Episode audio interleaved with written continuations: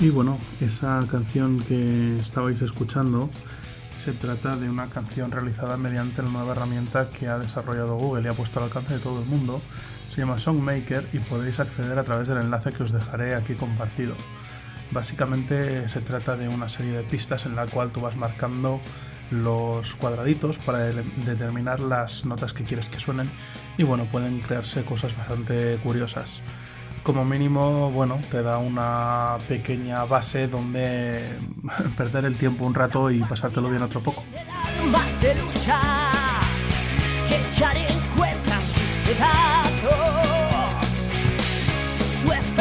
Hoy en Protocolo Informática disfrutamos con la música de fondo de Mugak, en este caso con la canción La Quimera.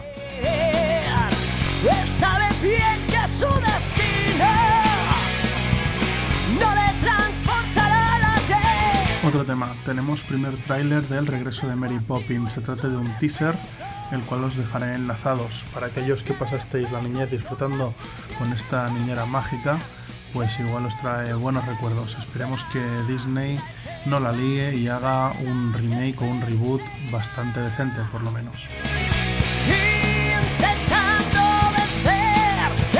Otro tema, hablábamos anteriormente de Android, el cual iba a permitir bloquear la cámara y micrófono a las eh, aplicaciones que trabajarán en segundo plano. Bien, pues no solo eso, sino que parece ser que están buscando cómo hacer más seguro todavía el teléfono y la privacidad. A partir de Android P podremos bloquear nativamente números de teléfono que no estén en nuestra lista de contacto. Puede ser que queramos también bloquear teléfonos con un número oculto, es decir, aquellas eh, llamadas que ocultan su número para que no sepamos quiénes son y al final vendernos la moto pues estas llamadas también las podremos bloquear de manera nativa. Además, podremos bloquear números de cabinas telefónicas u otros números desconocidos o sin identificar. Es decir, que si nos llama el típico comercial de turno de Yastel, Orange, Vodafone, Movistar, etc., podamos bloquearlo sin ningún tipo de problema. Podremos decir que queremos bloquear y el sistema desactivará automáticamente esas, ese tipo de llamadas.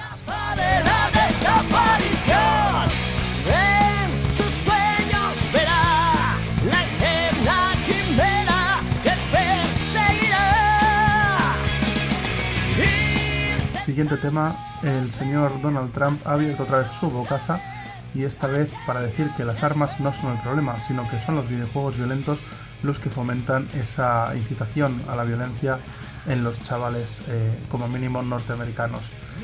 Mm, yo pensaba que este tema estaba más que superado, parece ser que no.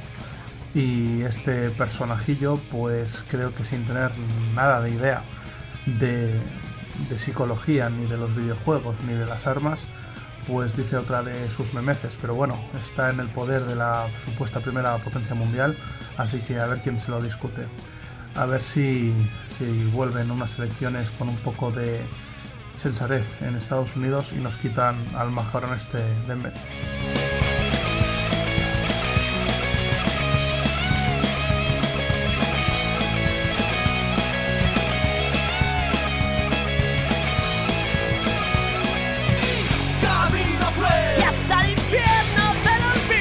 Y por último, un caso curioso, hay una aplicación hecha con ARKit para iPhone, en este caso para iPhone 10, y lo que hace es que según miras el teléfono parece que sea como una especie de, caja, ¿no?